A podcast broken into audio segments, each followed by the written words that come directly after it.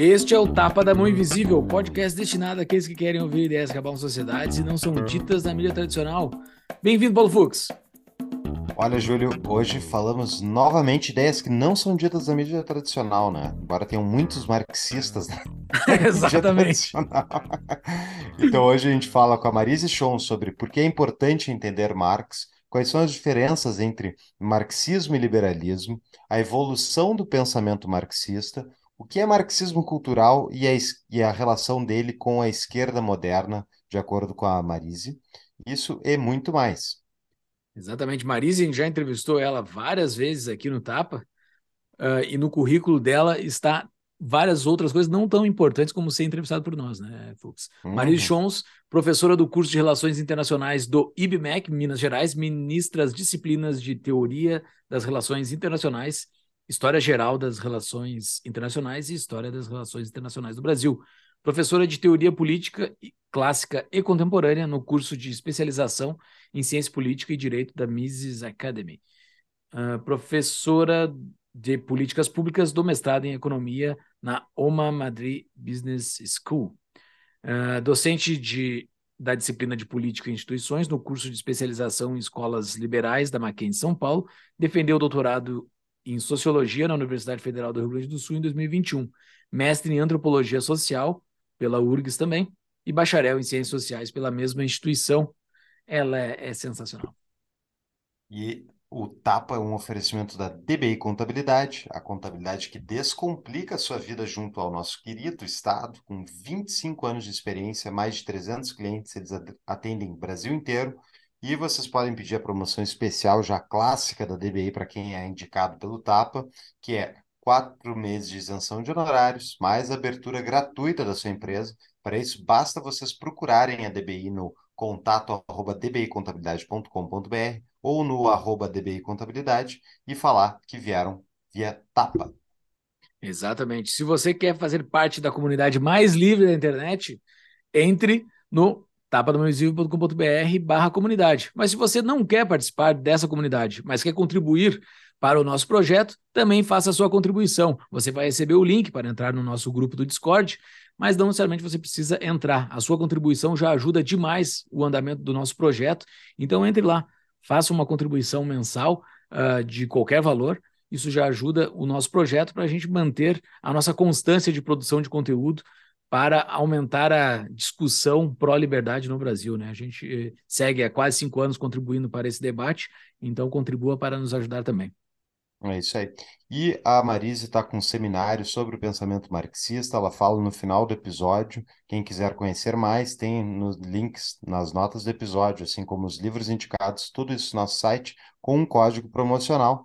E eu e o Júlio iremos participar do, do seminário da Marise. Então, quem for ser aluno, nos vemos lá. Por fim, né, Júlio? Tem a pesquisa vai responder a pesquisa se tu quiser nos ajudar para a gente entender melhor o nosso público. Isso está tudo no nosso site também. Essa pesquisa é importante para a gente mapear a nossa audiência, a gente conseguir patrocinadores, então contribua com o nosso projeto também dessa forma. Exato, tabadomainvisível.com.br barra pesquisa. E só mais um avisinho, o nosso próximo episódio de livro é o livro Bitcoin Standard, o padrão Bitcoin, do Saifedean Namus. É assim que se fala sobre o nome dele, Fux? É exatamente. Saifedean Namus uh, que a gente vai fazer esse episódio esmiuçando o, este, este livro, então adquiram já no link do nosso das nossas notas do episódio uh, para poder acompanhar o episódio já lendo o livro. Isso aí. Bora para o episódio então. Bora. Marise, seja mais uma vez muito bem-vinda ao nosso podcast. Valeu por aceitar o nosso convite. Eu que agradeço, inclusive, a, a minha singela, pequena fama vem muito do, do Tapa da Mão Invisível, porque as pessoas me encontram e dizem assim: Eu te conheci no Tapa da Mão Invisível, mas assim, até hoje, aquele Legal. episódio sobre a história do liberalismo ainda se perpetua. É, Maravilha. muito bom aquele episódio. Uh, valeu por ter aceitado. Que bom que a gente contribuiu por, para o teu crescimento, porque agora tu está indo para outras empreitadas, né? Que agora a gente, já, a gente já falou de tantas coisas aqui, a gente, já, a gente vai falar no fim do episódio os outros assuntos que a gente já falou com a Marise, mas hoje nós vamos falar sobre esse velhinho barbudo aí que a gente não é o Papai Noel, mas é um outro velhinho barbudo que também falou algumas coisas que podem não ser verdades, né? Então é isso que a gente vai comentar aqui. E a primeira pergunta que eu quero te fazer, Marise, sobre esse velhinho, porque o Marques, uh, todo mundo tem alguma opinião sobre ele, né? Do mais raso ao mais, todo mundo sabe alguma coisa de Marx. Tipo, eu, se eu começar a falar de Marx, provavelmente eu vou falar um monte de coisa que eu nem sei se é verdade, né? Porque é um assunto que, aparentemente, pelo que eu vi nos teus materiais que tu tens publicado, é tão grande, tão vasto, ele entra em tanta coisa que é um mar de conhecimento. E eu, na, do meu ponto, que eu nunca mergulhei nisso, eu me sinto completamente uh, uh, ignorante a cada vez que eu te escuto falar disso, porque tu ensina muita coisa, sempre tem coisa nova quando eu te escuto falar sobre Marx. Então, a minha primeira pergunta é uma pergunta para que eu quero que tu me diga o que que eu te pergunto sobre Marx primeiro. Me diz o que que eu tenho que te perguntar, porque eu não sei, eu posso te perguntar sobre marxismo cultural, posso te perguntar sobre Gramsci, posso perguntar sobre um monte de coisa que derivou de Marx, mas talvez tenham coisas mais essenciais de Marx que eu deveria te perguntar inicialmente. Me diz o que que eu devo te perguntar. Perfeito. É, só, só acho... parênteses, eu nunca tinha visto isso. O cara fez a Inception de entrevista, no qual ele faz o convidado se auto-perguntar. Genial. Eu não sei, cara. porque eu não sei por onde começar, cara, de tanta coisa que tem esse cara, pelas coisas que eu vi a, a, a Marise publicar, que eu nem sei o que perguntar. Então me diz, Marise, o que, que eu tenho que te perguntar? Eu acho assim, as duas coisas essenciais é, de. Uh, como é que eu posso dizer? Não vou nem dizer pergunta, mas que as pessoas precisam se atentar. E foi o que eu tentei fazer no cronograma do curso do Seminário de Pensamento Marxista. Um, existe é, uma certa cronologia relacionada ao contexto político que vai, sim, alterar, né, produzir certos desdobramentos. Ou seja, existe uma dinâmica de tempo que precisa ser levada em consideração existe um marxismo, existe um Marx jovem, um Marx considerado velho, existe é, o marxismo e seus desdobramentos quanto a um projeto político da União Soviética, existe os desdobramentos também uh, do pensamento marxista no Ocidente, reagindo a, inclusive, o, o, os bolche, né, a política bolchevique, reagindo a Stalin.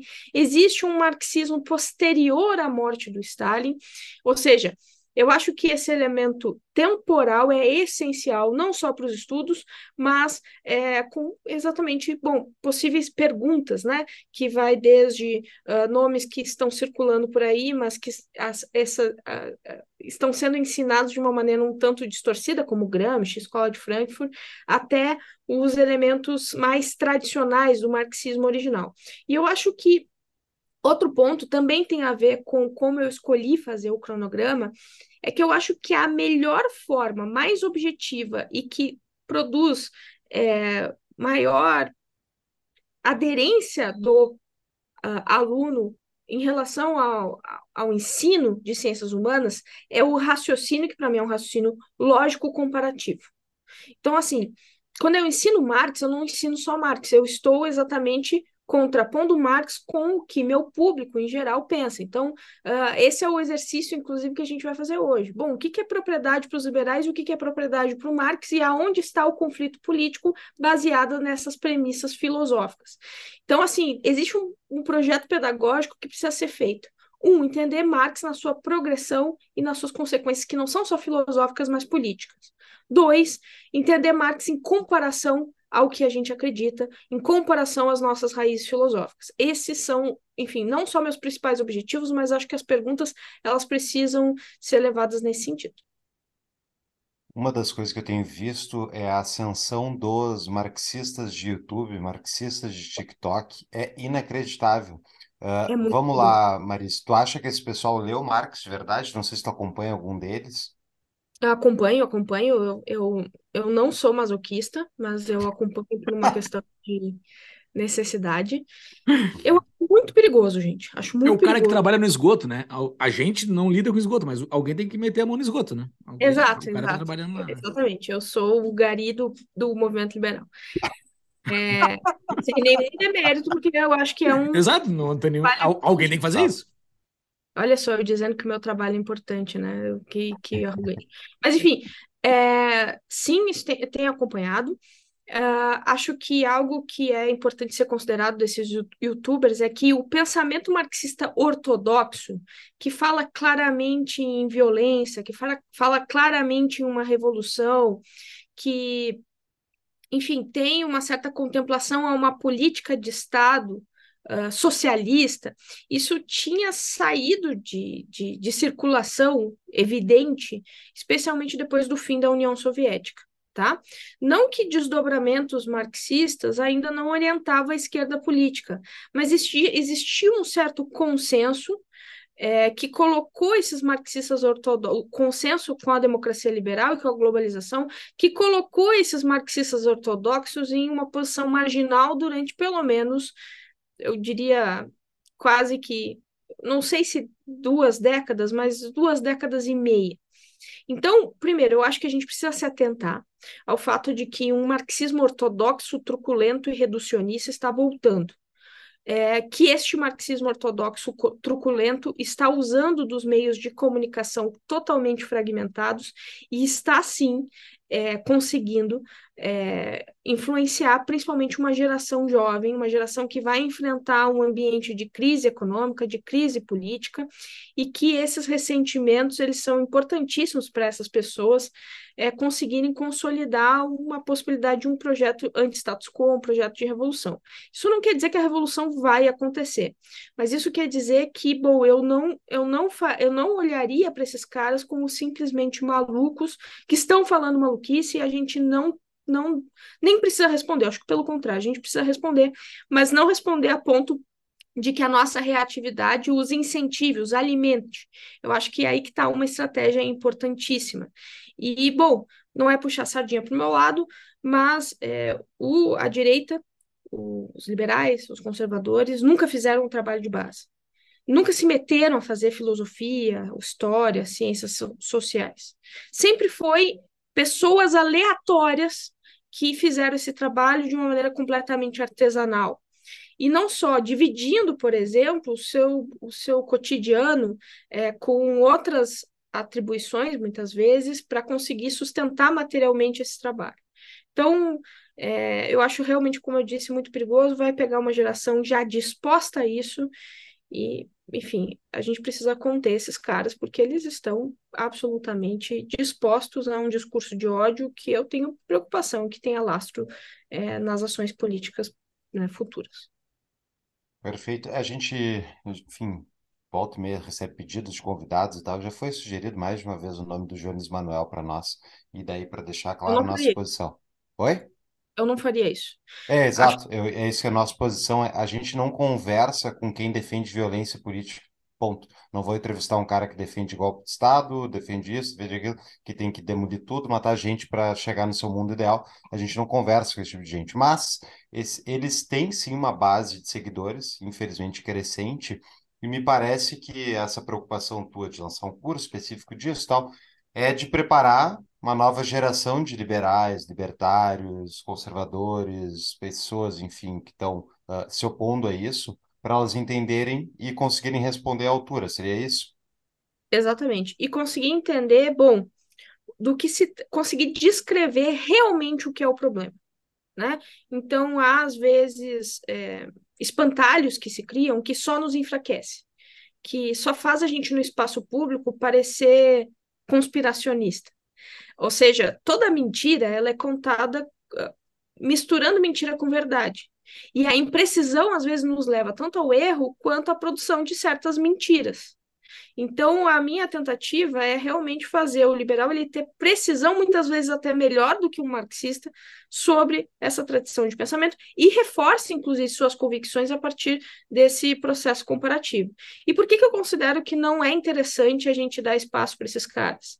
É, o Petri, por exemplo, que absolutamente não só deu espaço, mas produziu um Arthur ambiente... Petri, só para explicar, desculpa te interromper, Ar Arthur Petri do podcast A Deriva. Exato.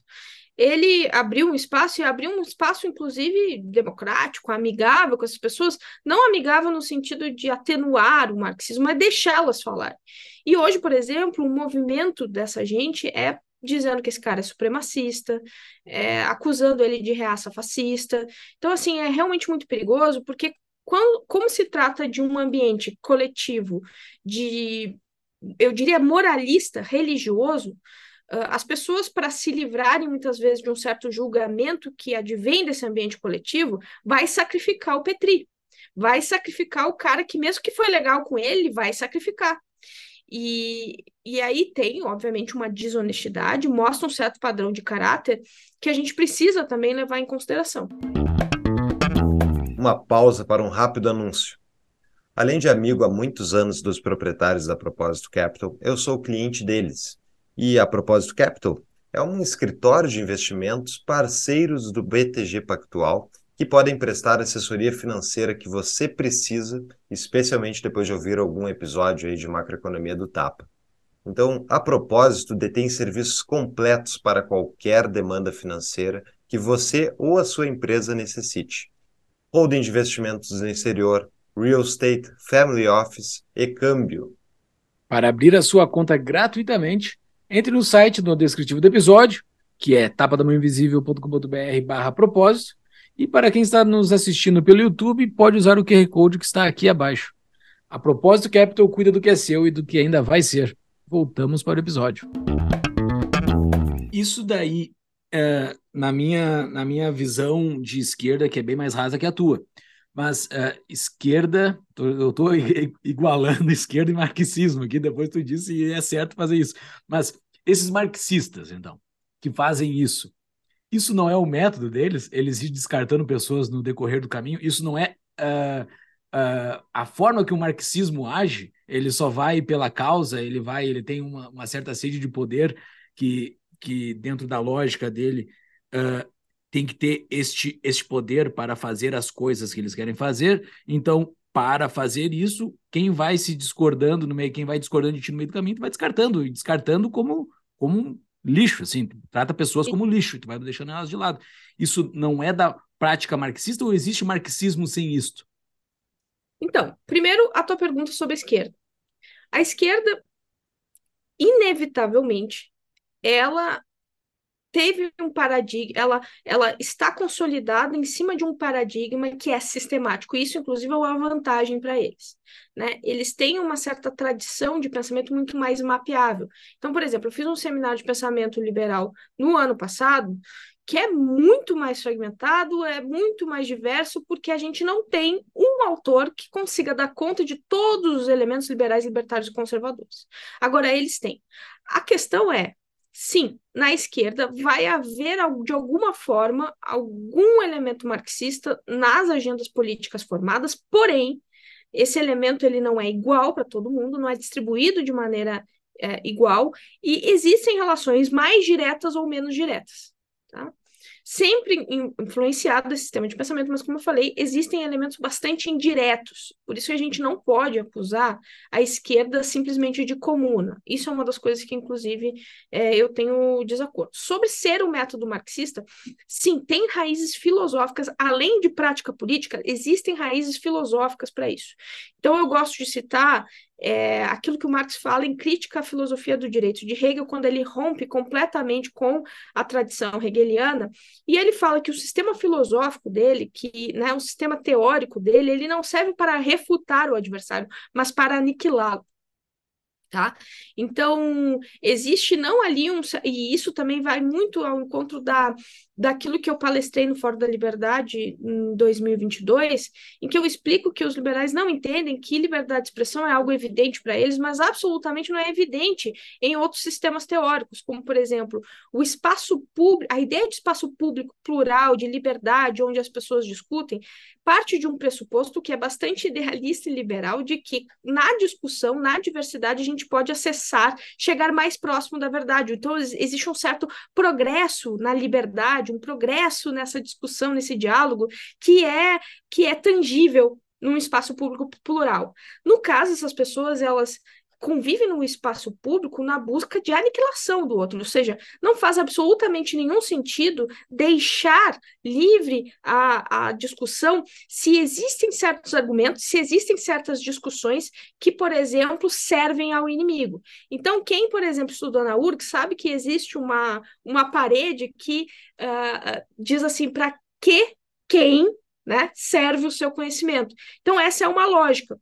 Ou seja, se o conhecimento, se o argumento, ele não serve para o propósito, seja eh, revolucionário, seja é, nessa atenuação, mesmo num, num argumento de atenuação do elemento revolucionário, mas de, por exemplo, desconstrução do, do, das, dos paradigmas normativos, isso a gente fala depois desse marxismo pós-moderno que temos aqui, Bom, esse argumento precisa ser aniquilado, esse argumento precisa ser suprimido. Ou seja, não existe um espaço público plural que todo mundo pode falar.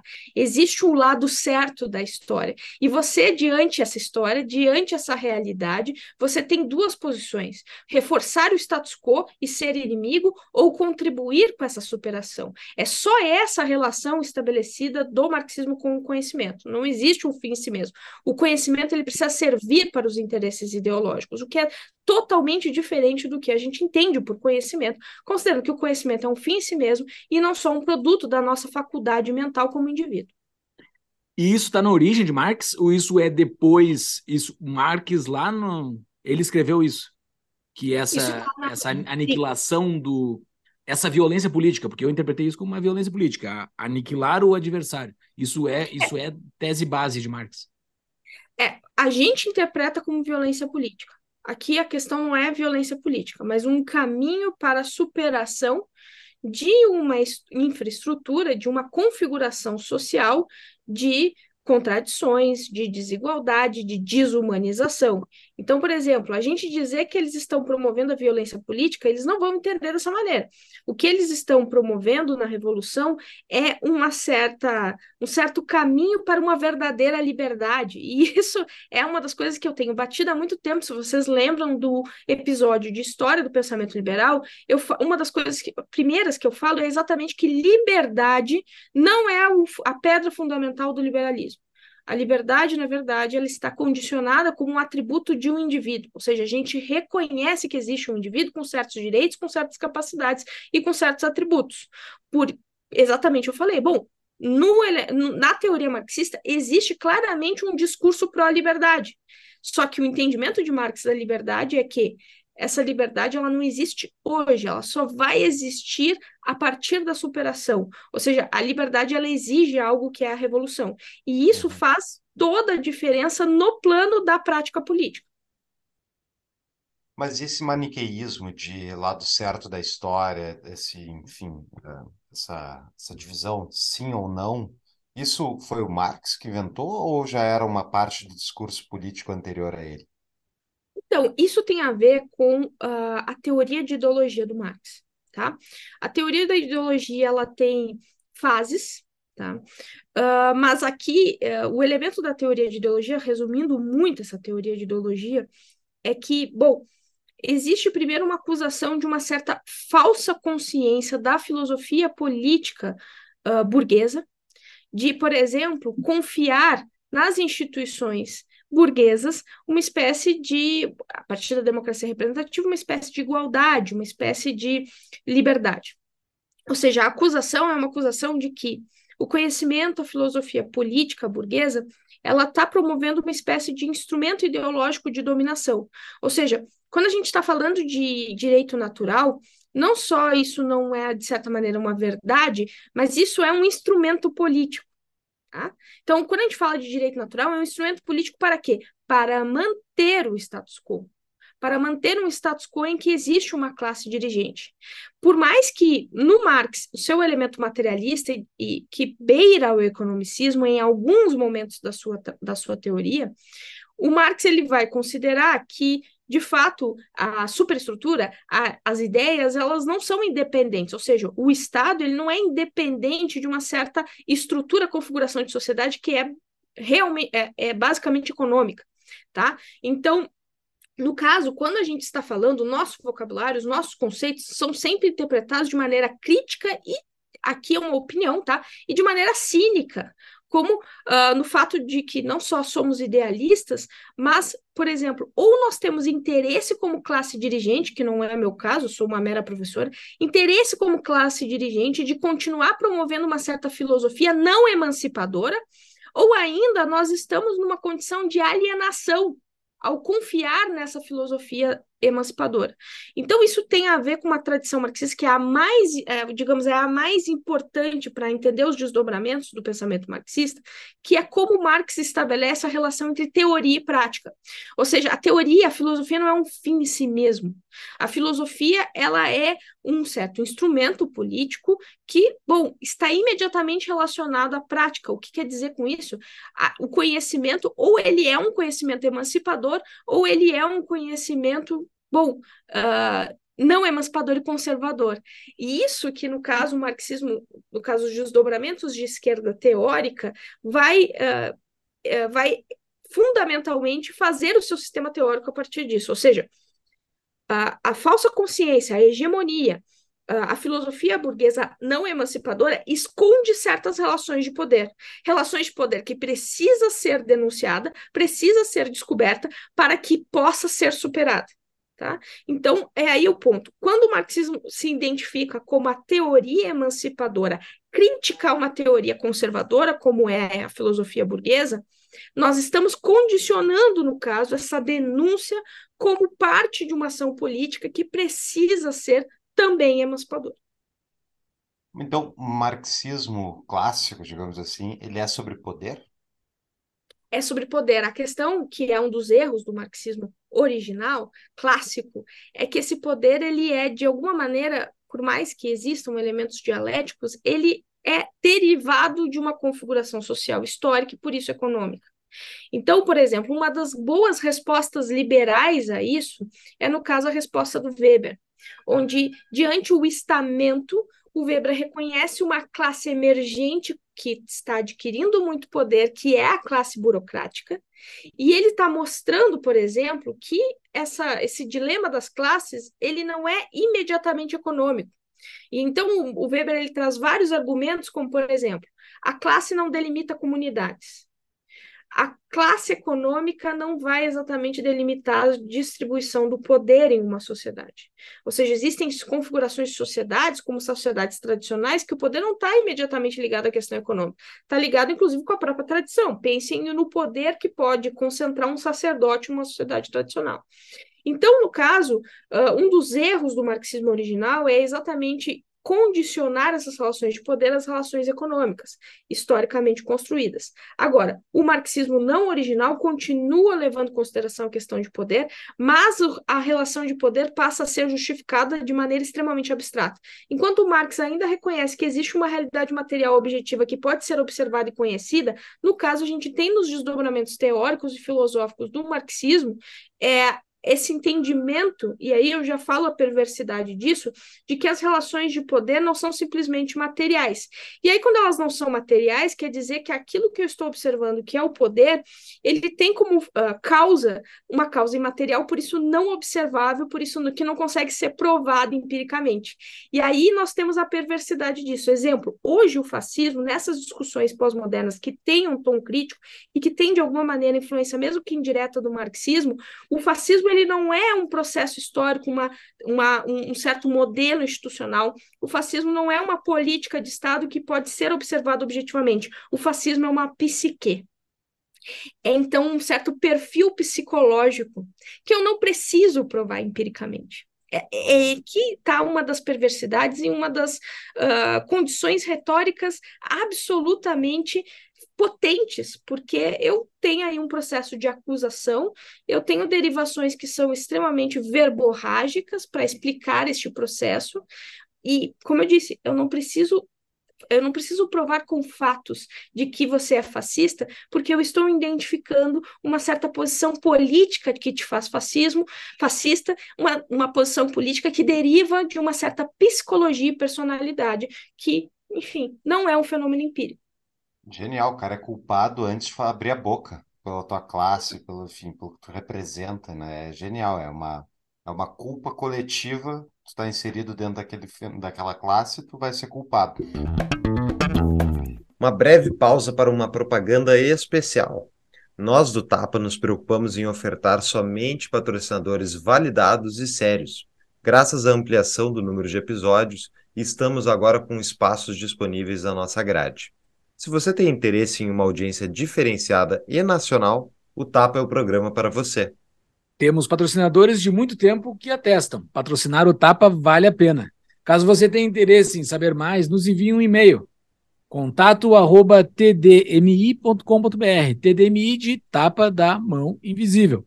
Se você está ouvindo esse anúncio, o seu cliente também pode estar ouvindo. Voltamos ao programa. Uh, só para passar a régua dos meus sócios, Júlio, o que é poder? Para o Marx ou para o. Para o Marx, vamos, vamos já começar então a discussão. Para o Marx ou para o mundo real? Pro, não, vamos, Marx e para o liberal, digamos. Bom, Uh, o liberal, até o século XIX, os liberais, eles tendem. Existe uma crítica realista aos liberais que é importante, uh, os liberais históricos. Que os liberais eles têm uma certa ingenuidade, um certo idealismo de considerar que as relações sociais podem ser relações de harmonia de interesses. Ou seja, existe essa, esse elemento chamado poder que foi suprimido dos liberais na tentativa de discussão sobre o consenso. Então, a discussão desde Locke sobre legitimidade está considerando que, bom, a soberania importa, a ordem importa, mas essa ordem precisa ser estabelecida a partir de um consenso, porque é o consenso que faz um governo legítimo, é que faz a autoridade política legítima. Aqui está um dos pontos, inclusive, que os libertários vão discordar desses liberais é, clássicos, desses contratualistas, ao dizer que, bom, esse consenso, não existe consenso em um Estado soberano, não existe consenso nessa teoria de contrato. Pois bem, no caso, os liberais encontraram instrumentos nessa tentativa de possibilidade de consenso, desde a sociedade de contrato e, por isso, é, a propriedade privada, desde a própria democracia liberal, o Estado de Direito.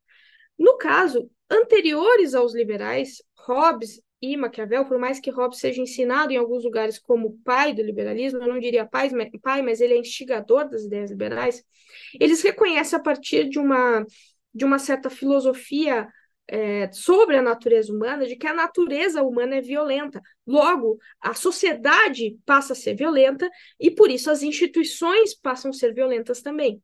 Tá?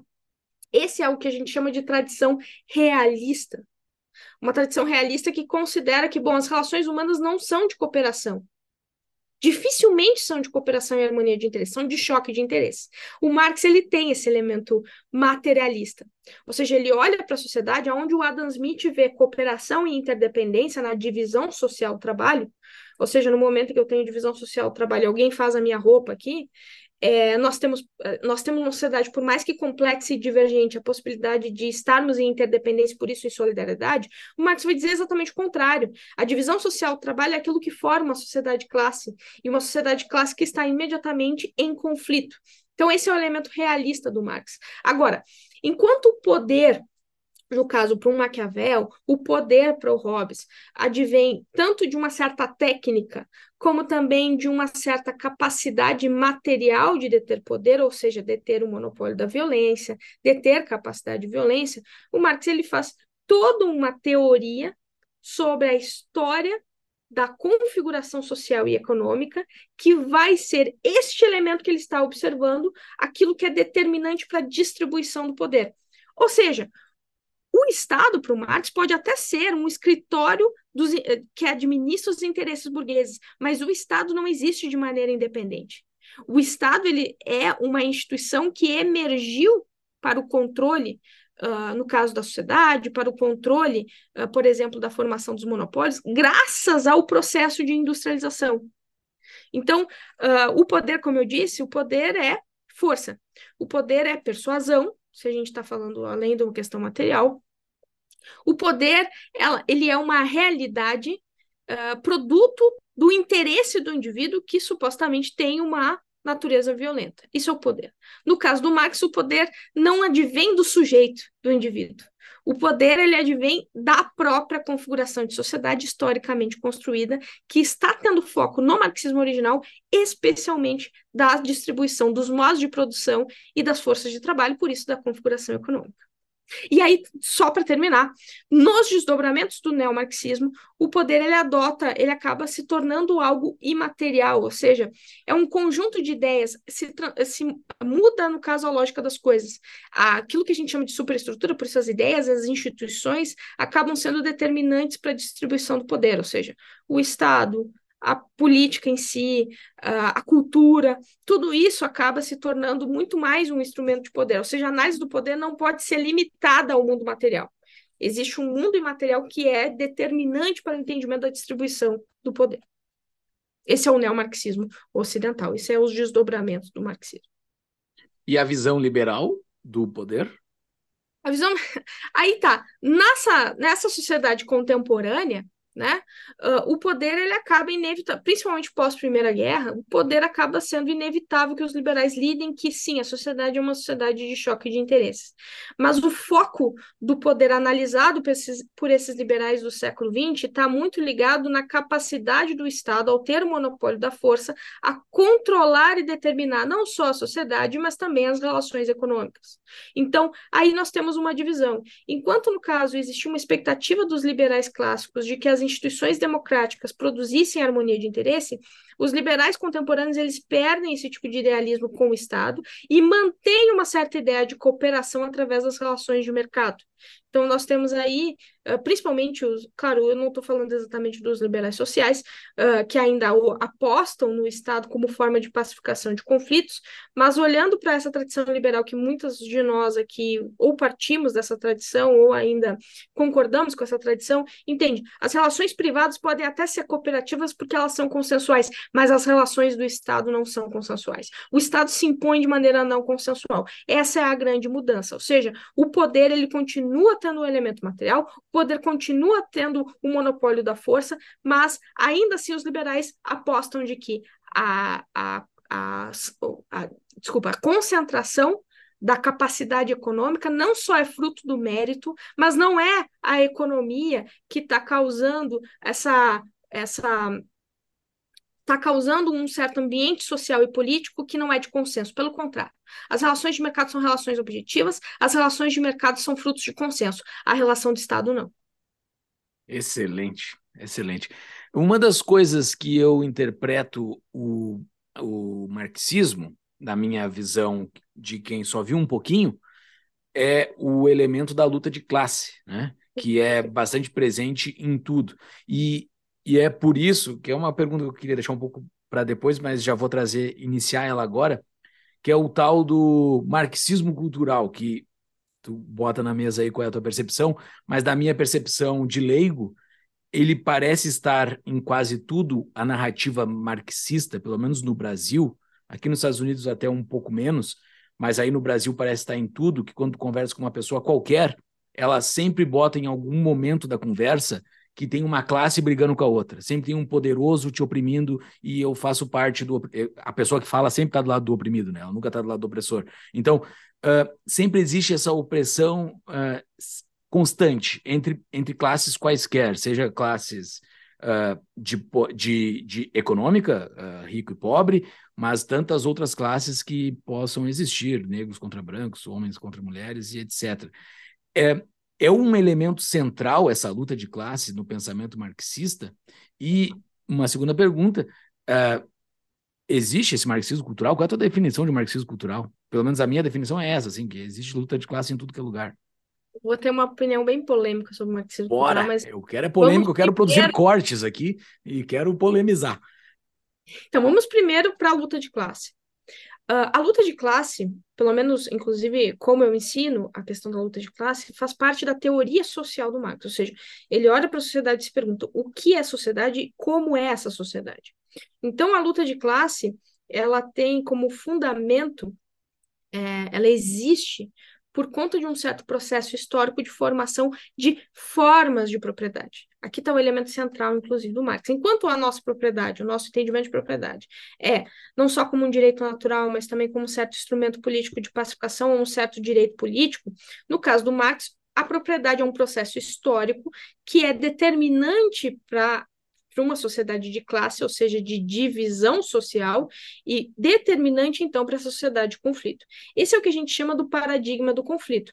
Não só que, bom, as sociedades, elas são, ela, elas são sociedades, é, a sociedade ela é um fruto de relações de conflito, mas no caso do Marx, especificamente, o que está em conflito é a classe, ou seja, o conflito ele não é fruto subjetivo, ele não é fruto do indivíduo, ele é fruto de uma classe. Inclusive, eu gosto muito do argumento também do Weber, que ele vai dizer assim: olha que interessante, ele vai chamar o, o marxismo de pseudociência ao dizer que a teoria de classe é uma classe que, bom, a classe, os interesses dos indivíduos podem até estar contra os interesses da classe, mas a classe é infalível. Ou seja, o objeto de análise do Marx é que existe uma classe que não é um produto subjetivo, que não é um produto da comunidade, é uma classe que existe enquanto uma realidade objetiva e histórica, e é essa classe que está em conflito, e não exatamente os sujeitos.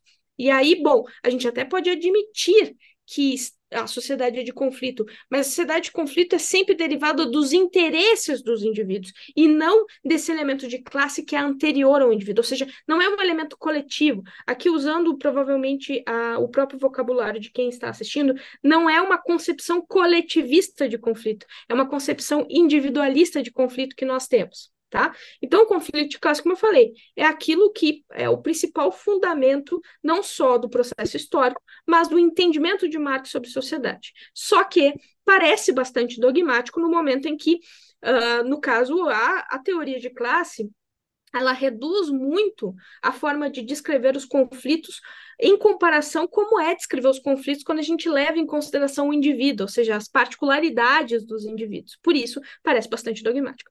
Quanto ao marxismo cultural, algo que precisa ser considerado. Bom, primeiro, sim, a teoria marxista e a prática política têm seus desdobramentos na cultura na cultura, na formação, tudo mais. Mas eu não chamaria isso de marxismo cultural. Por quê? Porque colocando em proporção, ou melhor, colocando em análise este processo filosófico em que, no caso, uh, o materialismo rígido do Marx, ou seja, as relações de poder são frutos de uma certa configuração econômica, esse, essa transformação de um materialismo rígido do Marx para uma crítica materialista, mesmo que daqueles que estavam ainda de acordo com os objetivos propostos por Marx, antes de tudo, ela é um fruto de uma certa percepção intelectual de que a burguesia se mantém no poder por uma certa hegemonia cultural. Ou seja, as instituições são instrumentos ideológicos, a educação é um instrumento ideológico, ou seja, Uh, a própria revolução burguesa não foi simplesmente uma revolução violenta, foi, inclusive, em alguns lugares da, da, da Europa, uma revolução passiva, uma revolução que quer dizer reformista. Então, as pessoas às vezes é, reduzem é, essa transformação intelectual que acaba se desdobrando em uma transformação política como um certo plano centralizado para a destruição da civilização. Não, existem elementos anteriores a isso que precisam ser colocados. Bom, uh, um dos elementos é os elementos de Gramsci de reconhecer que, bom, a formação de um partido acaba sendo essencial para o processo de revolução. Ou seja, a preocupação do Gramsci não é exatamente simplesmente a superação da hegemonia estabelecida pela burguesia. É, na verdade, a formação de um partido capaz de fazer isso, capaz de centralizar, por exemplo, os elementos culturais culturais de uma civilização, os elementos culturais da sociedade. É por isso que o Gramsci diz: bom, o partido tomando o poder precisa ter centralidade quanto às instituições educacionais. Por quê? E aí é muito engraçado, tem um elemento conservador do Gramsci nesse sentido, que quando ele descreve a escola ideal, a escola proletária, não tem absolutamente nada a ver com a concepção da esquerda hoje sobre escola. Então ele está pensando numa escola prática, numa escola capaz de servir aos interesses de, da, enfim, da evolução, da, da, do progresso econômico. Uh, ele basicamente chama, chama o sistema educacional burguês, iluminista, de coisa de mariquinha, tá? Então, é, só falta ele dizer assim, olha, os burgueses, os viadinhos dos, dos burgueses estão pensando num sistema educacional simplesmente contemplativo. Isso daí é exatamente o que está impedindo uma revolução. Hum. Isso é muito diferente do que se entende hoje do Gramsci.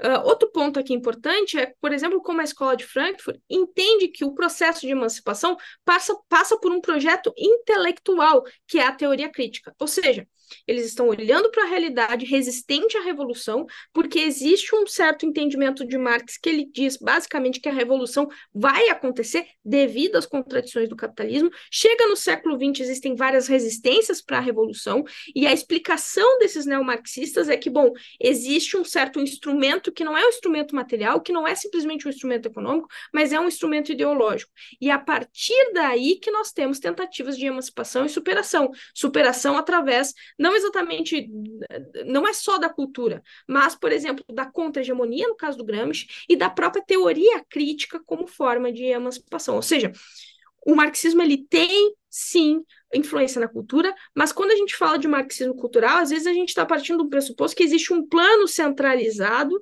para a destruição de uma sociedade, e não é bem isso. Tá?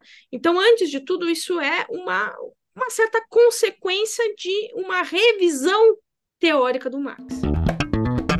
Uma pausa para quem gosta de entender como a economia de fato funciona anunciamos o nosso novo patrocinador, o Instituto Mises Brasil. O Instituto está com site novo, com cara nova, com maior acervo de artigos pró-liberdade do Brasil, além de informações de cursos e das suas pós-graduações. Eles têm pós-graduações em Economia da Escola Austríaca e Direito, Ciência, Política e Liberalismo. Então, caso você queira saber mais, assim como saber sobre o Clube Mises e outras iniciativas desse grande instituto, acesse mises.org.br e ajude a difundir as ideias da liberdade e a construir um Brasil mais livre. Voltamos ao episódio. É, marxismo parece bem denso, assim, e, e é interessante porque eles têm que dar bastante explicações, assim, para conseguir ficar desconectado em boa parte, talvez, da realidade. Porque quando tu fala, por exemplo, de coletivismo e de individualismo, né? O, o, liberalismo tem a base do individualismo metodológico, né? Tu analisa a partir do indivíduo e dali tu vê o que, que está acontecendo de fato. E o indivíduo é meio indiscutível, que cada um de nós é um indivíduo, não tem como a gente rebater isso e tal, mas no marxismo não, é esse coletivo, essa soma de pessoas. E daí, tem algum elemento, Marise, do marxismo que é de fato fundamentado na realidade ou ele é todo uma construção intelectual? o marxismo original, isso é uma das grandes diferenças do marxismo original e dos desdobramentos ocidentais do marxismo. O marxismo original ele tem uma tentativa de um projeto científico. Isso quer dizer que é o seguinte: uh, o Marx aposta de que é possível conhecer a realidade de maneira verdadeira, de maneira objetiva. A questão é que ele imputa essa possibilidade de conhecimento da realidade de maneira bastante, que eu considero dogmática, existem muitas pessoas discutindo sobre isso, que eu considero dogmática, que é, bom, só é possível conhecer a, a realidade a partir do método materialista histórico. Tá? Eu considero isso bastante dogmático. Mas, no caso do Marx, ele tem ali um objetivo de conhecimento da verdade, conhecimento da verdade de maneira objetiva, sendo esse processo o materialismo histórico. No caso dos neomarxistas, essa realidade, e aí que tá, no caso do Marx, a realidade, e isso está correto, a realidade que existe propriamente é certa matéria em movimento. Ou seja, existe uma realidade material em que as ideias não estão de maneira independente dessa realidade material, ou seja, a realidade material nos autolimita, autolimita inclusive as ideias. E essa realidade material, ela é uma realidade em movimento, ou seja, ela não é uma realidade estática. Em certo sentido, esse argumento ele não é simplesmente do Marx. Esse argumento está na tradição ocidental. E a gente, inclusive, pode concordar com esse argumento, ou seja, não são ideias, e aí volta, vou voltar para o marxismo cultural nesse sentido, não são ideias que formam o mundo material. As ideias, elas não têm independência, a linguagem não tem independência, é, a linguagem existe autodeterminada em um mundo real. Mas o marxismo não original, ao produzir esse elemento material, esse elemento intelectual de muita abstração, ele vai considerar que aquilo que está determinando o poder, como eu falei, são as ideias. Ou seja, existe preservação do elemento de conflito, do entendimento que as relações sociais são de conflito, mas esse conflito, ele não é desdobramento do mundo material. Esse conflito é um desdobramento ideológico, ou seja, centraliza o elemento de ideologia, o elemento abstrato nessas teorias. E aí, um bom exemplo para o pessoal de casa entender é a partir daí, ou seja, da ideia de que as relações são de conflitos e que esse conflito é produzido por conta da ideologia, ou seja, a ideologia que produz o mundo material, nós temos, por exemplo, hoje essa ideia de que, bom, como é que eu incluo uma população marginal como as pessoas trans, é, dando oportunidade, oportunidade econômica? É dando, por exemplo, um status de segurança jurídica? Não. Como eu vou incluir e emancipar essa população é através da mudança da linguagem. Ou seja, mudar a linguagem é incluir essas pessoas. Veja, o plano de ação passa a ser um plano imaterial, um plano da linguagem. E isso, gente, não está restrito só à esquerda. Os conservadores vão também para esse caminho. Então, um exemplo que eu vou dar dos conservadores que estão indo para esse caminho é quando, por exemplo, falam o seguinte: o divórcio, ele não é uma conquista política, o divórcio não é uma transformação do, no plano institucional, não tem legitimidade em si. O divórcio é um certo uh, programa marxista para a destruição da família, em que há, por exemplo, uma atuação da linguagem para parecer que isso é algo positivo. Ou seja, as relações sociais, as relações de conflito, as relações políticas não têm o determinante material. As relações não. No caso, esse mundo material é basicamente um certo capricho da linguagem. E, gente, ir para esse caminho é um caminho realmente que nos desconecta da realidade. Não estou dizendo que a realidade, a análise da realidade, só pode ser analisável a partir da dinâmica material. Não é isso. Não é isso que eu estou falando. Existe uma relação reflexiva entre matéria e ideia. E isso é o racionalismo crítico contemporâneo, principalmente promovido por liberais como Popper, como o próprio uh, Weber, para tentar resgatar um projeto científico que seja menos rígido que o projeto científico positivista do século XIX, mas ainda assim não abra mão de possibilidade de análise factual da causalidade. Né? Então, leva em consideração as ideias, mas essas ideias não estão em um plano independente, principalmente da autolimitação do mundo material, do mundo que é real propriamente. Então, último exemplo para eu encerrar e não ficar muito longo. Por exemplo, para nós, no caso, liberais, mesmo que racionais críticos, que entendem que a questão da linguagem influencia de alguma maneira o mundo material, mas não determina o mundo material, a gente entende o seguinte: só é possível conhecer aquilo que eu consigo descrever. Ou seja, eu só posso descrever as frutas que eu conheço, mas não quer dizer que a realidade são, só existe as frutas que eu conheço. As frutas que eu não conheço, elas existem e me autolimitam, tá? Ou seja, não é a linguagem que constrói a realidade. Mas existe uma realidade externa a mim que eu só consigo conhecer através da realidade. Isso é o Hayek, gente. Nós temos, então, o que, que o que, que se volta o pensamento liberal do século XX né, e XXI? Bom, eu tenho limitações para conhecer, mas não é a verdade que é limitada. Não existe um certo ceticismo radical que está nesses pós-modernos, nesses neomarxistas, quanto à possibilidade de existir uma verdade. Existe uma verdade, mas a gente tem limitação para conhecer. É, por exemplo, a limitação cognitiva é por, uh, do Hayek, é, por exemplo, a análise do Hayek sobre a informação.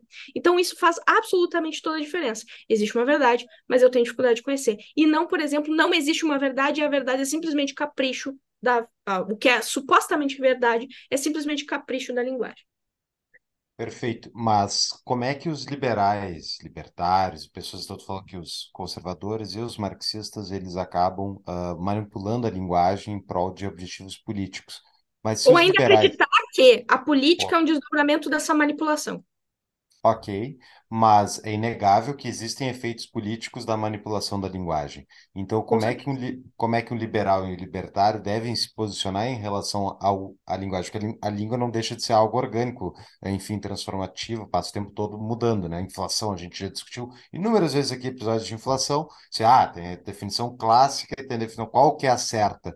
E daí, tipo, pô, língua muda e deve dizer que necessariamente está errado usar o termo novo, assim como, uh, ah, para quem não conhece, Acho que nos Estados Unidos a gente sabe que o, o liberal, né, tomou a palavra dos liberais americanos, né? E os liberais, o liberal deles é o nosso social-democrata, enquanto para nós o libertarianismo é uma coisa muito óbvia, só que libertarianismo na prática antes, antes de ser utilizado pelos liberais, que viraram libertários, era utilizado pela esquerda, né? inclusive pelos marxistas se eu não estou enganado, mas tinha na, libertários é um termo. Manuela Dávila se determina como libertária, ela se então, intitula então, libertária. O que, que a gente, como é que nós devemos nos posicionar em relação à manipulação da linguagem? É a minha pergunta.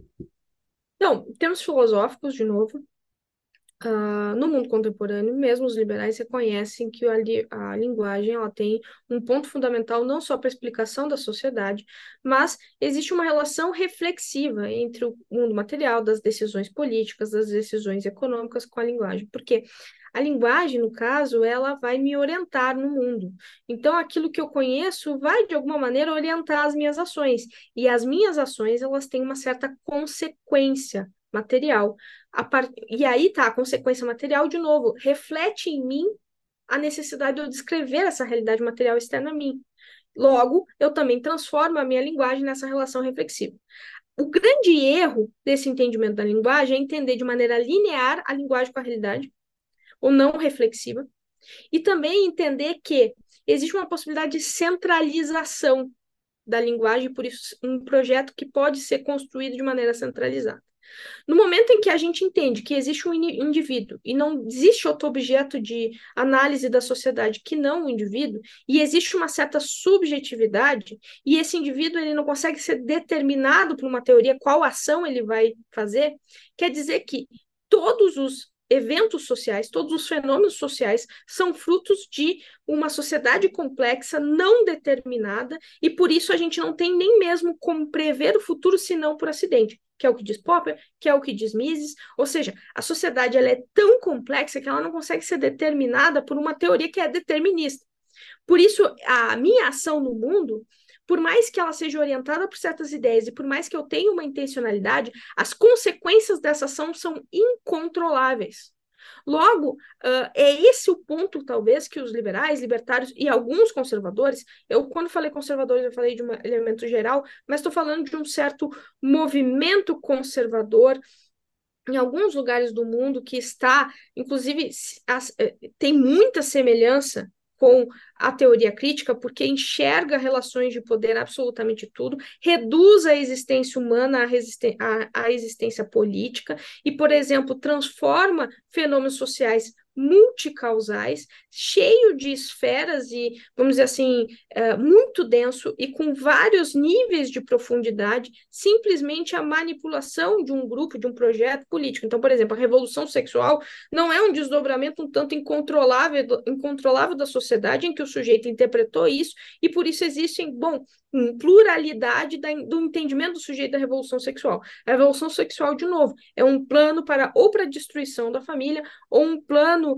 É, inclusive, a, a, esquerda já está questionando a revolução uh, sexual por ser produto de uma certa sociedade liberal, e por isso finge para vocês para vocês mulheres de que foi um projeto de emancipação, mas não foi um projeto de emancipação, no momento em que as relações sociais não foram, as relações de poder não foram dissolvidas completamente na mudança do paradigma, na superação do capitalismo. Então, no caso, esse tipo de conservador que reduz a realidade material à linguagem está se aproximando muito a uma posição crítica, cínica, cética quanto ao conhecimento e o entendimento das relações de poder, como eu falei, de maneira centralizada, interessada, e esses interesses seriam unitários. Aí é a questão. Para nós, os interesses nunca são completamente convergentes. Os interesses são difusos. E, a, e é aí que está também por que a gente aposta em uma sociedade competitiva. Se os interesses são difusos, é melhor a gente ter uma certa liberdade para uma competição entre esses interesses possa, no caso, fazer com que o poder não seja centralizado,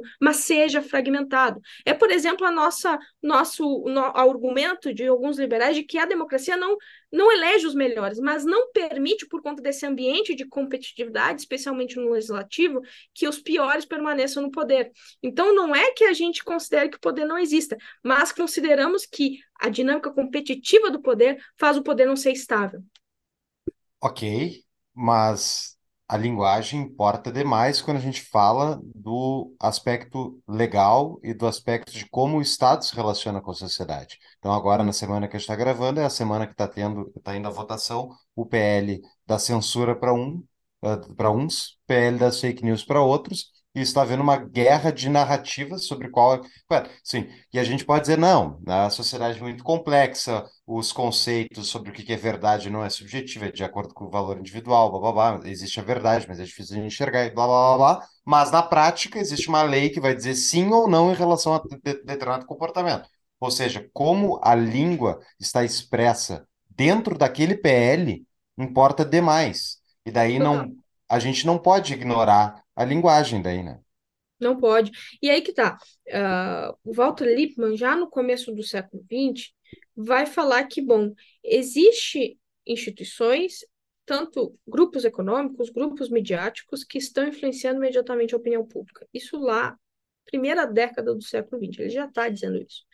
E isso é um fenômeno que é um fenômeno histórico, principalmente com a emergência da sociedade de massa.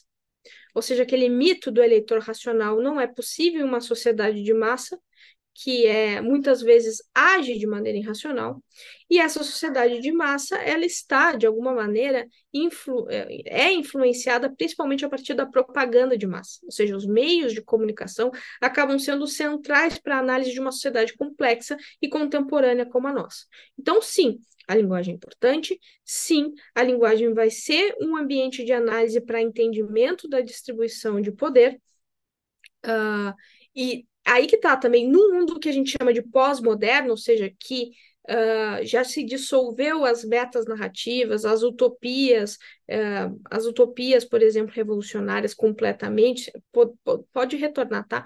O mundo pós-moderno que a gente chama é um mundo globalizado, mais difuso, em que os meios de comunicação estão é, distribuindo as ideias de maneira completamente, extremamente complexa. Nesse mundo pós-moderno, eu digo que é o único, o melhor instrumento político que a gente tem é um instrumento de, por exemplo, tentar mapear de maneira racional toda essa linguagem. Ou seja, quando alguém diz que é censura, por que, que ela está dizendo que é censura? Quando alguém diz que é fake news, por que, que ela está dizendo que é fake news? Ou seja, o processo da linguagem ele é um processo histórico que precisa ser analisado. A questão é, diante dessa análise, que conclusão eu vou ter disso? Tá?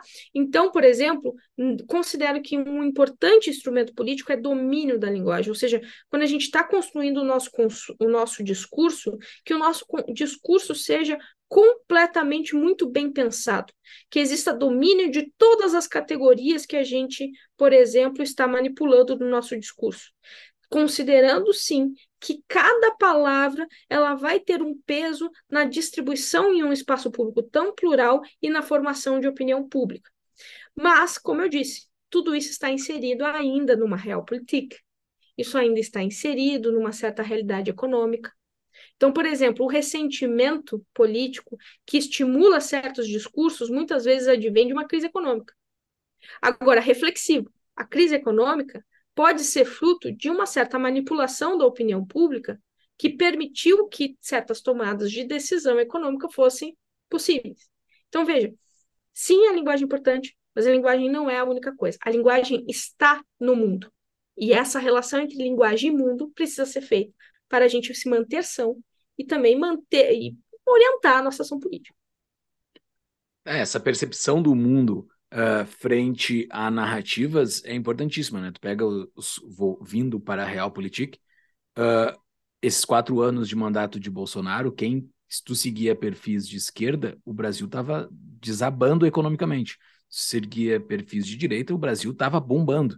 Então, assim, é, são duas narrativas 100% opostas. Assim, não dá para dizer que elas ah, não, é, são são uh, um detalhezinho, não, são completamente opostas. O Brasil estava indo para o buraco e o Brasil estava virando Suíça do outro. Era um negócio bizarro. Mas, uh, voltando para a nossa bolha aqui, que a, gente, a, que a gente atinge, que pega liberais, conservadores, todo esse, esse lado direita, uh, existe uma narrativa dentre essas pessoas que estão do nosso lado, que o marxismo estrutural existe, ele é algo que está no jogo, só que me parece ser verdade isso que tu colocaste, que não existe um, um grupo comandando para que lado vai as coisas. Eu acho que é difícil, inclusive, tu botar na mesa isso, não tem como tu, tu trazer evidências para isso. Mas... nunca viram o, meme do reptil... dos reptilianos? acho que já está comprovado. Né? E aí um exemplo de como a linguagem aqui, uma linguagem que tende a um certo ah, os Illuminati, etc., tem um efeito político que é um efeito político ruim. Né? Exato. Então... Mas assim, descartando isso, tá? Descartando essa, essa noia, uh, eu não sei se é verdade ou não, mas me parece não ser verdade, tá? De, vamos trazer somente ao que parece ser verdade na, aqui para cá, para o nosso papo, que é que boa parte das conversas uh, de massa possui elementos marxistas dentro dela. E é aí que eu faço uma leitura do marxismo cultural, que em várias narrativas que a gente tem do dia a dia, assim, de quem está consumindo mídia de massa, tem elementos esses da luta de classe, principalmente, para mim que eu consigo fazer uma melhor leitura. Uh, na tua leitura, existe isso? Esse é um fenômeno que existe ou estou fazendo uma leitura errada? Existe. Existe, só que existe por um elemento que é processado do marxismo. Não é Marx original que produz isso imediatamente, é processado. E aí é o que eu digo. Não é o Marx economista que se mantém relevante e que orienta as ações políticas, pelo menos por enquanto. Um Marx economista está retomado, está sendo retomado. Eu estou dizendo que por enquanto não é o Marx economista. O que o Marx manteve é um certo projeto de conhecimento que, no caso, chamado crítico. Ou seja, minha, minha posição sobre o mundo é uma posição de desvendar as relações de poder e, mais do que isso, diante dessa realidade, querer superá-la. Então, eu vou dar um exemplo do nosso ministro dos Direitos Humanos. Quando ele diz, por exemplo, não basta não ser racista, não basta ser antirracista, o que ele está querendo dizer? Não basta a minha ação não ser racista, ou seja, não basta o indivíduo não ser algo, não basta a minha posição política não ser racista, a única posição que eu tenho que ter, que é uma posição do, de posição com conhecimento, é questionar a normatividade. Ou seja, aquilo que é belo, eu questiono o belo e repenso o feio. Aquilo que é branco, que está na linguagem, aquilo que é esclarecer, eu olho para relações de poder do esclarecer, que não existe uma etimologia, existe, na verdade, ali na palavra esclarecer, uma certa, um certo projeto político. De novo, não consigo provar isso empiricamente. Existe, na verdade, uma, uma posição que basta se o teu conhecimento serve para emancipação. Então, por exemplo, quando eu falei a palavra, eu estava dando aula federal e falei a palavra, ah, está claro, não só um cara de olho verde me corrigiu, dizendo que está claro é racista, fica difícil, ele falou de uma maneira totalmente agressiva passiva. Ele queria estar verde por causa do É. Não, e hoje, inclusive, nos discursos de grupos do PT, eles falam escurecimento. No caso, o pessoal, é, uma menina negra, levantou e saiu chorando da minha aula. Esse é o nível. Vamos sério.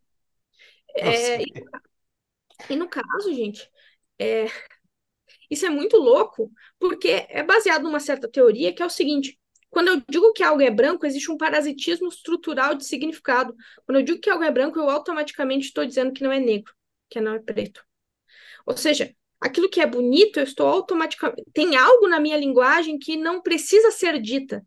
Existem significados que estão abaixo da minha linguagem que precisa ser desvendado. Ou seja, o que manteve o marxismo hoje ainda vigente é essa posição crítica.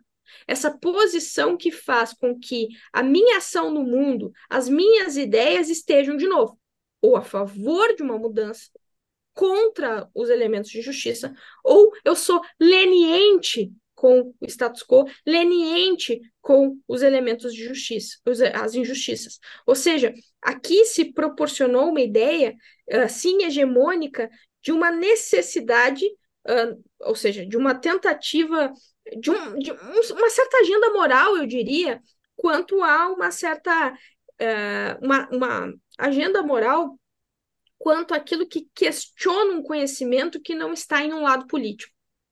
É isso que faz Marx ainda ser vigente. Só que, por exemplo, domínio da linguagem. Se eu olho para um progressista e digo que ele é comuna e digo que é marxista, ele automaticamente vai me chamar de conspiracionista. E uhum. talvez esse cara que tem essa postura crítica, que tenta desvendar o poder, que acha que quando alguém está falando, a posição política dele, na verdade, vai revelar certas intenções, esse cara talvez nunca leu Marx. Ou seja, chamar ele de comum é dar a ele o motivo pelo qual ele vai te chamar de conspiracionista e maluco. Tá? Então, é esse domínio da linguagem que importa. Esse domínio da linguagem, inclusive, para tentar desvendá-lo, desvendá-los quanto aos seus objetivos. Então, por exemplo, esse elemento progressista que a gente não sabe exatamente o que eles querem, que é o que eles querem é questionar a normatividade, não tem muito claro um projeto político e social que o Marx tinha claro. A gente consegue prever o que o Marx quer, a gente consegue identificar o que o Marx quer. Existe uma certa previsibilidade e predição quanto a como será os desdobramentos do marxismo original, mas a gente não consegue exatamente monitorar os objetivos políticos dessas pessoas, como os progressistas, por exemplo. Muito bem. Então, trazendo para a realidade do marxismo, né? Enfim, do que a gente conhece, que supostamente era marxismo, eu quero te perguntar, Marisa, pergunta que todo mundo já ouviu, que não era marxismo de verdade. Todos os campos de concentração, todas as atrocidades, União Soviética, Camboja, China comunista e vai lá 100 milhões de pessoas. Era marxismo de verdade ou não era? Eu, eu considero, claro, que tem uma posição política que era marxismo de verdade. Né? Então, por exemplo, hoje os influências que estão defendendo pena de morte, existe um elemento filosófico para isso, tá? Numa, primeiro, as instituições derivando da, da economia. Influências de direita ou de esquerda, você tá falando aí? Porque ambos de defendem pena de morte. Influência de esquerda, mas principalmente de esquerda. Uh, no caso, tá? Como eu entendo a instituição político, o Estado, tá? Ele não é independente das relações econômicas. Logo, se eu tenho um processo histórico de superação do modelo econômico, principalmente de supressão da propriedade privada para uma propriedade coletiva dos meios de produção, eu tenho automaticamente uma instituição que muda de figura. A instituição Estado deixa de ser o escritório de administração dos interesses burgueses, para ser, no caso, uma instituição capaz tá, de representar os interesses da classe trabalhadora. Aí, eu tenho aqui um elemento filosófico importante para vocês entenderem por que um dissidente da China por exemplo, por que, que alguém que é, uh, que é crítico ao Partido Único Chinês, ele está imediatamente em oposição aos interesses proletários?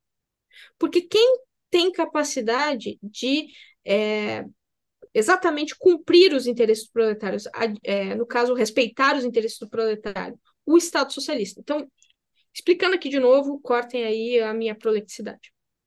Explicando aqui de novo, é que não existe cooperação e diálogo entre classes. Se eu tenho uma classe, eu, eu posso estar em cooperação dentro da própria classe. Ou seja, os interesses proletários podem ser unidos. Agora, o interesse entre empregado e empregador é impossível. Logo, quando eu tenho um Estado supostamente socialista, quer dizer que esse Estado consegue representar imediatamente os interesses da classe proletária. Logo, aquele que se opõe ao Estado está se opondo a quem? A simplesmente o Estado? Não, está se opondo aos interesses da classe proletária como um todo. Então, até acabei esquecendo a pergunta. Repete, repete para mim. Não, a pergunta era só se a União Soviética, esses negócios ah, tá. eram, eram marxismo de então, verdade. No caso, uh, existe muita discussão. No, então, é o Estado. Então, por exemplo, a política de Estado fundamentada, que fundamentou a União Soviética, está partindo absolutamente desse pressuposto. É inegável que existe uma influência intelectual marxista-leninista na formação da União Soviética. Tanto que o que eu mais comprei nos últimos tempos foram dicionários soviéticos, livros soviéticos, que foram impressos desde os anos 70, 80 em Moscou e foram traduzidos em português. Então, está claro, nítido, que a, a, o projeto uh, marxista teórico orientou uma certa produção de política de Estado. Agora, de fato, Marx não deixou claro uma política de Estado. A política de Estado ela teve que ser feita a partir das circunstâncias materiais históricas, tá? Então, se até o momento de enfraquecimento do marxismo, marxismo ortodoxo, dizia o seguinte: olha, isso não foi marxismo de verdade, porque o marxismo de verdade, o comunismo de verdade, o socialismo de verdade é uma sociedade cooperativa de socialização da riqueza, é uma sociedade que vai produzir igualdade diante a realidade inegável da violência bolchevique, um dos recursos uh, da esquerda ocidental para isso foi reagir dizendo que, por exemplo, o Stalin não estava promovendo um Estado socialista, está promovendo, na verdade, um capitalismo de Estado intervencionista. Chegou, por exemplo, a Emma Goldman chega a acusar o Estado, o Stalin, por exemplo, de não ser socialista, o, a política de Stalin ser, na verdade, capitalista. Então, no caso, a tentativa era uma tentativa de deslegitimar essa política de Estado que era inegavelmente violenta. Essa foi a reação, principalmente no marxismo ocidental. O que, que nós temos hoje? Não é isso. O que nós temos hoje é um certo recurso de revisão histórica como instrumento político para, no caso, esses interesses que se voltam especialmente à esperança do modelo chinês e que se voltam numa tentativa de recuperação dos objetivos revolucionários propriamente violentos. Não são mais objetivos de superação através da reforma, como a gente viu no episódio é, da social-democracia. São objetivos revolucionários que precisam, no caso, de, de serem, né, estarem distribuídos na sociedade, a ponto de a gente, por exemplo, desqualificar certos teóricos, como a Hannah Arendt, que coloca o marxismo, e o, ah, desculpa, o stalinismo e o fascismo como faces da mesma moeda, são regimes totalitários, numa tentativa, por exemplo, de novos intelectuais como o Domênico Lossurdo, de fazer tanto uma contra-história do liberalismo, como também recontar o stalinismo. Nessa, ao recontar o stalinismo, eu começo a pintar o Stalin aqui, instrumento de linguagem. Começo a pintar o Stalin como um emancipador dos povos colonizados pelo Ocidente, como um cara emancipador também das relações de gênero. Eu começo a pintar o Stalin de maneira extremamente, eu diria cretina, mas extremamente a serviço dos objetivos atuais. Então, nós temos dois movimentos: um movimento de tentar deslegitimar o Stalin e um movimento agora de revisar a história do Stalin para uh, alimentar projetos revolucionários violentos propriamente. Não são mais projetos de reforma. Por isso, gente, só libertário. O inimigo agora não é mais a social-democracia. De novo, isso aconteceu. Eu sei que a gente tem ranço com a social-democracia, mas o inimigo não é mais esse. O inimigo. Não dá para ele... ser os dois?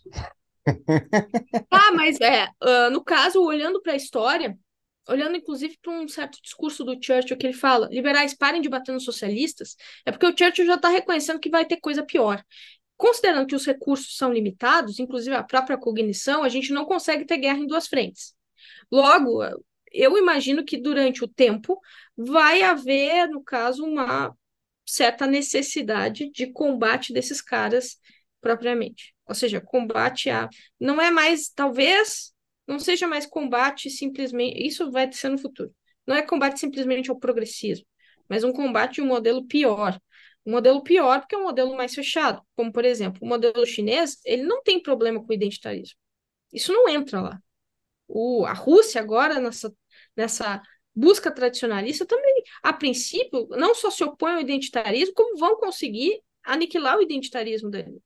Então, assim, o identitarismo, gente, não é. E aí que está também uma questão que eu questiono o marxismo cultural. O identitarismo não é fruto do marxismo.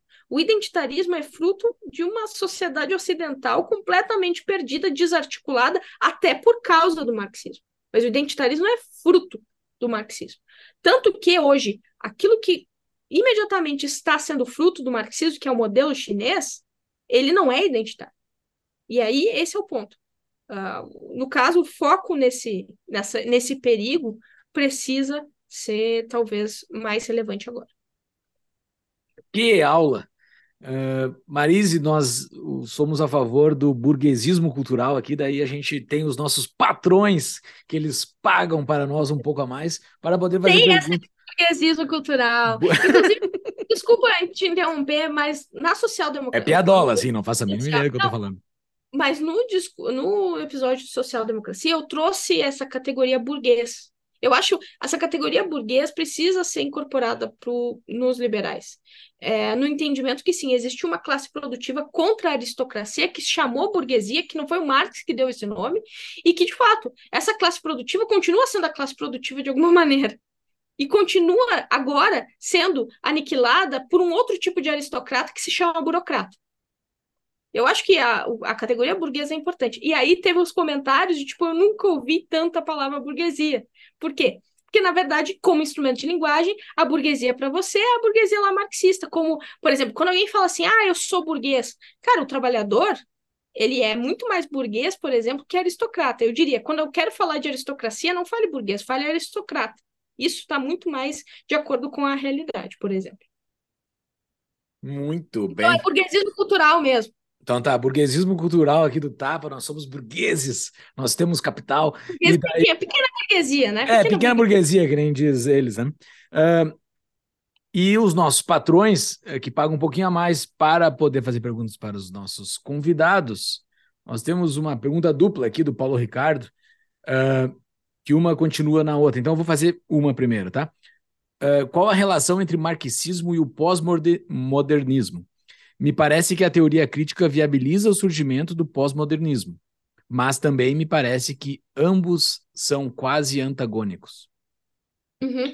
Então, a relação entre marxismo e pós-modernismo, através da teoria crítica, é aquilo que eu falei, a postura crítica de que, bom, para entender a realidade, que não é bem realidade, porque há um ceticismo radical quanto à possibilidade de conhecer a realidade, mas para fazer pesquisa, para conhecer, eu tenho que desvendar relações de poder, que neste caso são relações imateriais.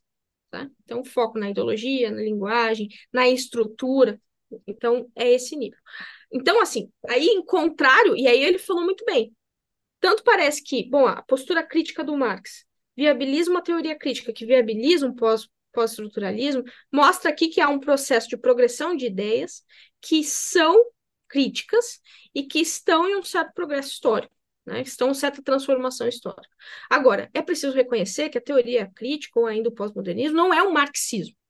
Não é a mesma coisa. Por quê? Porque a pedra fundamental do marxismo, além da crítica, é o materialismo. E no caso desse elemento materialista, ele é questionado entre a teoria crítica e completamente abandonado no pós-estruturalismo.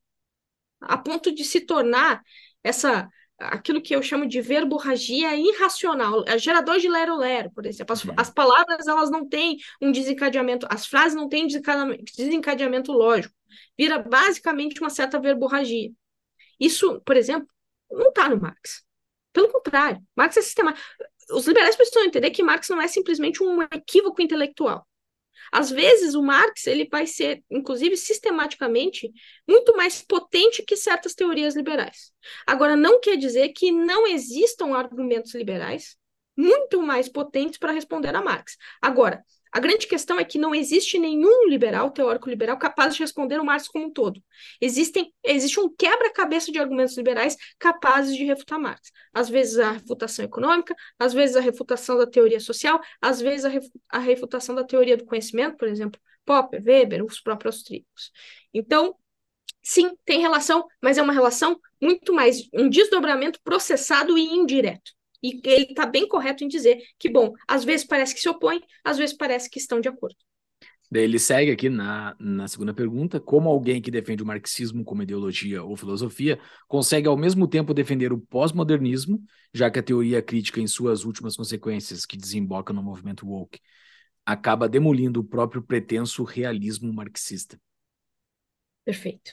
Então, seguinte, eu consideraria essa emergência da, do discurso ortodoxo marxista, a emergência desses, esses, eu vi falar intelectuais, influencers de esquerda, que estão mostrando um certo discurso truculento, é também reação, é reativo ao progressismo, é reação ao woke. Ou seja, o woke foi, chegou num nível que não existe só a reação de direita do woke, que é o alt-right americana, por exemplo. Existe uma reação à esquerda, uma reação de tentativa de retomada desse realismo, desse, dessa objetividade do projeto científico marxista. Então, quando o Elias Jabur, por exemplo, fala, eu estou fazendo ciência, eu estou fazendo ciência, é exatamente, eu acho que inclusive o Covid, ele intensificou esse processo. Tá? Então, por exemplo, enquanto o woke, enquanto pós-estruturalismo entende a ciência como um certo instrumento burguês para a manutenção dos seus interesses, um instrumento ideológico, no caso, o marxismo agora quer retomar essa categoria ciência como uma espécie de autoridade, uma autoridade que vai levar a um instrumento de determinação hegemônica da verdade desse pessoal, tá? Então, são coisas diferentes. Uh, desculpa, repete a pergunta para mim, essa última. Uh, como alguém que defende o marxismo como ideologia ou filosofia, ah, tá. consegue ao mesmo tempo defender o pós-modernismo? Então, esse marxismo ortodoxo, ele vai se opor e, em certa medida, abandonar. Só que, claro, não quer dizer que, de alguma maneira, esse marxismo ortodoxo não vai ganhar, não vai sintetizar é, elementos especialmente estéticos para a manipulação da opinião pública. Então, por exemplo, esses marxistas ortodoxos estão falando em pena de morte. Só que eles vão dizer que, bom, aí tu diz, ah, matou gays. Aí ele vai dizer, não, mas não matou gay por ser gay. Quem mata gay por ser gay é aqui. Matou por ser dissidente do regime. Ou seja, no caso, vai haver inclinações, vai haver absorção de alguns elementos para manipular a opinião pública, por exemplo, a questão racial, a questão feminina. Só que como é que eles vão fazer isso? Revisando, por exemplo, a história do Stalin como emancipador da mulher na União Soviética, como emancipador dos povos dominados pelo imperialismo ocidental. É assim que vai acontecer. Ou seja, esse marxismo ortodoxo que está sendo retomado, principalmente através dos influencers, tem uma, é uma reação ao woke, mas não quer dizer que por conta de um certo pragmatismo político não vai trazer certos elementos estéticos e discursivos de que o woke trouxe como prioridade na agenda política. Então, um bom exemplo, Dilma em, 19, em, 2000, em 2014, na última semana tá, uh, da campanha da Dilma, praticamente, ela começa a distribuir um certo adesivo LGBT. A mesma Dilma que concedeu bastante recursos do BNDES para a produção, para a construção de certas igrejas, uh, igrejas evangélicas bem uh, radicais. A Dilma que, que concedia, por exemplo, à bancada uh, evangélica várias, é, inclusive o Marco Feliciano foi relator, foi como é que se chama? Ele, ele era líder, inclusive, da, da, do, do, não é CPI. Da bancada, da bancada religiosa? Era alguma não, coisa relevante. Era alguma coisa relevante. Deixa eu, deixa eu repetir que daí o cara corta. Por exemplo, a Dilma concedeu tanto às classes uh, os grupos ruralistas, né, da bancada ruralista, quanto da bancada evangélica, concedeu poder para eles. Se você olhar para o argumento, os argumentos do PT antes de 2014 eram aqueles argumentos tradicionais sindicalistas, corporativistas, oligárquicas, de um, um trabalhismo do século XX, e eles, quem sempre manteve a agenda woke foi o PSOL, que se opunha e também era bastante é, é, aniquilado pelo PT. A partir de 2014, se reconhece, principalmente por conta da figura da Marina, um, uma certa necessidade de absorção desse, desse discurso progressista. E a absorção desse discurso progressista não anula a estrutura, digamos assim, corporativista, sindicalista, trabalhista e truculenta do PT, mas se torna um instrumento, ou seja, eles não acreditam no que eles estão dizendo, mas é acaba sendo importante para eles como um instrumento político. Então é a mesma coisa desses marxistas. No caso, a questão woke vai se transformar no máximo em instrumento político, se for conveniente para os objetivos deles. Muito bem. Tem a pergunta aqui do Ramon Sarti. Marise, você concorda que Marx é para os socialistas atuais como um líder religioso que revelou a verdade em suas anotações sagradas que devem ser somente contextualizadas e interpretadas e nunca contestadas? Perfeito. Eu acho que existem vários teóricos que argumentaram de maneira, acho que importante, de que o marxismo ele não é simplesmente uma teoria social, ele não é simplesmente uma agenda política, ele acabou se tornando uma certa religião secular. Então, Raymond Aron, no Ópio dos Intelectuais, fala isso, o Eric Wegelin fala isso. É, e, inclusive, no caso, eu gosto muito mais do Raymond Aron para esse tipo de discussão, e eu já explico por quê, porque ele vai dizer o seguinte: diante o ressentimento de uma classe intelectual quanto às promessas da democracia liberal que não foram completamente concluídas, porque sim, eram promessas eram promessas é, bastante abrangentes, amplas, difíceis de serem cumpridas. É, no caso, diante disso, eles se refugiam nessa esperança utópica por é, revolução, por emancipação. Esse é o argumento Por que, que eu não gosto tanto do argumento do Wegelin e o pessoal conservador daqui, público, vai odiar isso que eu vou dizer?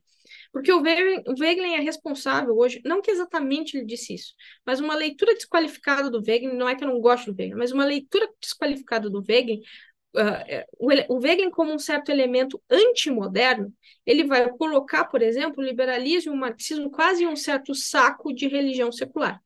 Sendo que é, na discussão sobre a história do liberalismo, existe, no caso, não entendimento de ruptura com a tradição e cosmovisão cristã. Pelo contrário, o projeto filosófico moderno liberal, ele advém, inclusive, de uma certa cosmovisão cristã. Tá? Então, aqui a gente tem uma disputa que acaba sendo uma disputa de campo e uma disputa, inclusive, por eleitores, né? onde existem aqui conservadores que estão uh, tendo como inimigo, e isso, inclusive, eu acho um narcisismo das pequenas diferenças, tendo como primeiro inimigo deles, às vezes, liberais. Eu imagino que não seja o público de vocês, mas existem conservadores que acreditam que, supostamente, o marxismo existe porque existe, existiu o liberalismo. O que é também uma certa instrumentalização da história, de um salto lógico, de uma desonestidade intelectual absurda, que imputa na história a partir de uma percepção nada sistemática, técnica ou qualificada, um certo lugar para a tragédia, sendo esse lugar para a tragédia escolhido a partir de interesses políticos. Tá? Então, uh, o Wegelin não faz isso, mas ele acaba sendo fonte para isso. Então, uh, mas concordo que sim, o marxismo tomou, uh, sendo o marxismo um sistema teórico abrangente, universal, que dá conta de toda a existência humana, acaba se tra transformando, sim, em uma certa religião, especialmente a partir de uma radicalização de um processo de secularização, que é evidente numa sociedade complexa e contemporânea. Maravilha. Que aula, professora Marise? Mais uma aula foi dada, então já, tem, já teve aulas de liberalismo, de social-democracia, de democracia, e hoje teve aulas de marxismo.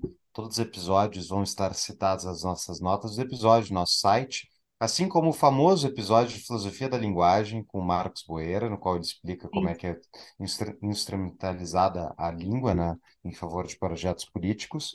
Uh, Marise, muito obrigado. Tem, vai estar nas notas do episódio também, você está nos recados iniciais, mas uh, vai estar lá então os códigos promocionais com desconto para quem for ouvinte do TAP e quiser comprar o, o curso da Marise. Marise, explica rapidamente aí para nós como é que funciona o teu curso e, enfim, o que tu quiser revelar e, e, e contextualizar para nossa audiência, por favor. É um certo é um seminário, mas que tem aula expositiva, uma hora e meia, de uma a uma hora e meia de aula expositiva toda quarta-feira às 19 horas, e depois eu abro para comentários, perguntas, para ver essa, essa, essa relação, digamos assim, com o aluno. Uh, quem não pode assistir na quarta-feira pode acessar especialmente uh, as gravações. Também haverá nesse, nesse programa, nesse cronograma do seminário, palestras uh, na, no sábado de manhã, não só palestras, mas também espaço para tirar dúvidas, principalmente de quem não está no, na, na quarta-feira.